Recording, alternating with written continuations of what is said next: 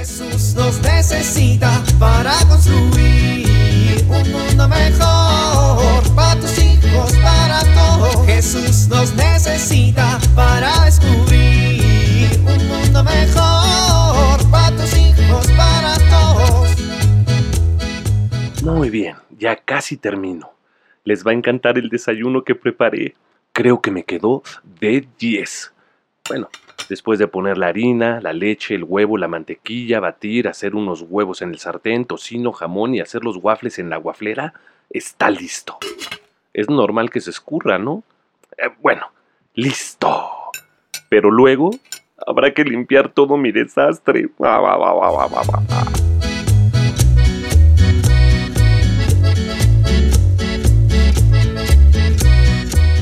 No, no, no y definitivamente no.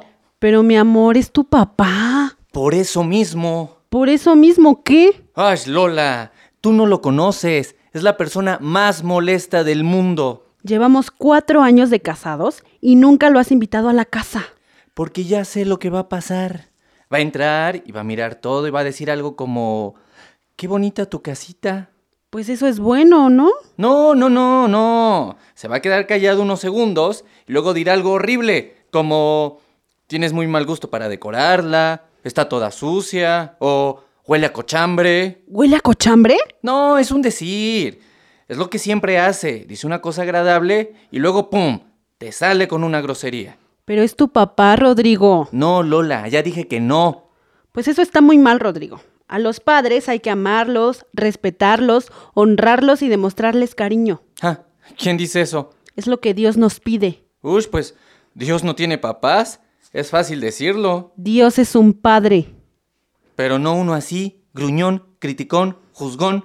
Además, en lugar de darnos las gracias porque lo invitamos por primera vez, va a decir algo como, vaya, pensé que nunca me iban a invitar, par de malcriados, o algo así. Pues ha de estar sentido porque nunca lo hemos invitado. Lola, deja de defenderlo. No lo estoy defendiendo. Pero quieres que venga a comer con nosotros. Pues es que nunca ha venido y es tu papá. Ay, ¿cómo das lata con eso? Rodrigo, tú y yo somos una pareja católica. ¿Sabes que un buen católico debe preguntarse todos los días qué tanto demuestra amor y respeto por sus padres? ¿Tú te preguntas eso? Claro, todos los días. Y pienso cómo fue mi relación con ellos. Bueno, tú porque tenías una buena relación con tus padres. No importa cómo haya sido la relación, son tus padres. Poco o mucho hicieron algo por ti, como darte la vida. Pues yo, como buen cristiano, lo que hago es siempre preguntarme cómo puedo mejorar el vínculo afectivo con mis hijos para que a ellos les sea más fácil cumplir el cuarto mandamiento. Pues eso también está bien.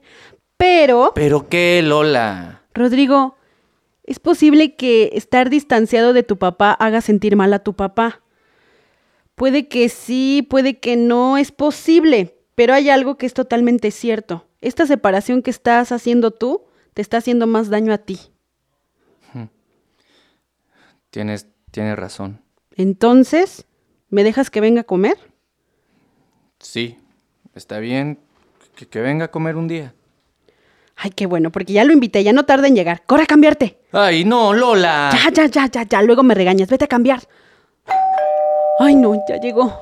Acaba de llegar, acaba de llegar. D- Dolores, vas a ver, ¿eh? Me, me voy a cambiar. ¿Qué tal, don Rodrigo? Buenas tardes, pase, por favor. Gracias, Dolores. Bienvenido, póngase cómodo. Mm, pensé que nunca me iba a invitar ese esposo tuyo, malcriado. Discúlpelo, no habíamos terminado de establecernos, pero ya ahora sí ya estamos listos para que usted viniera. Mm, qué bonita tu casa. Gracias. ¿Qué? Pensé que iba a decir algo más. No. Bueno, póngase cómodo, voy a traer algo de botanita. Ándale, pues. Jesús nos necesita para construir mejor para tus hijos, para todos.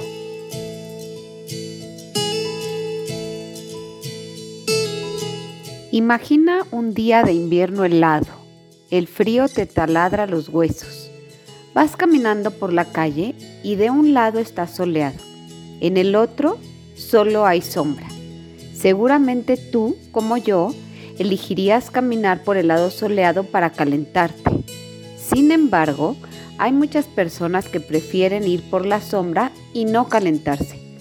Así son las personas que se la pasan quejándose o viendo solo las cosas negativas de la vida, o se centran en sus fracasos, en lugar de fijarse en aquellas cosas que producen alegría, esperanza, gozo. Procura ser de aquellos que caminan por el sol en un día helado y trata de encontrar la belleza de la vida en cada detalle, sobre todo en este tiempo en el que se vive mucha incertidumbre y desesperanza. Tu ejemplo resulta muy importante para tus hijos porque aprenderán a ver las cosas buenas de la vida y aceptar aquellas que no les gustan, pero que tienen que aprender a enfrentar. Soy Pilar Velasco.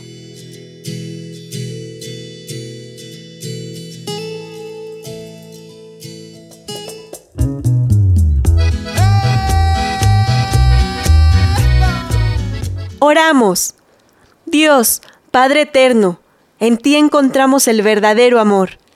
Bendice a los padres de familia. Que los que son padres por primera vez puedan guiar a sus pequeños con tu sabiduría. Que los que tienen a sus hijos lejos fortalezcan más sus lazos de amor.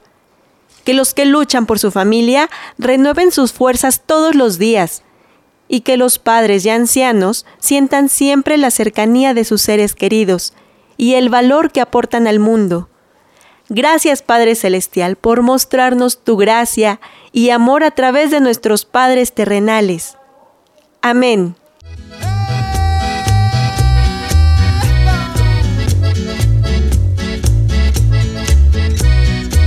Jesús nos necesita para construir. Vivir en familia.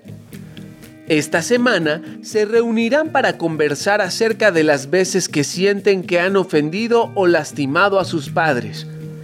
Los adultos pueden empezar mencionando alguna experiencia en la que ellos mismos no fueron respetuosos, honestos o amables con sus padres para luego dar espacio a que los hijos compartan alguna experiencia en la que hayan faltado el respeto o no hayan sido cariñosos con sus padres.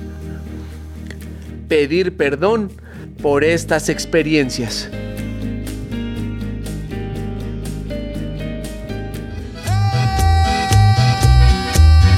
Te invitamos a compartir y dialogar este encuentro de la serie Dios camina entre nosotros con tu familia.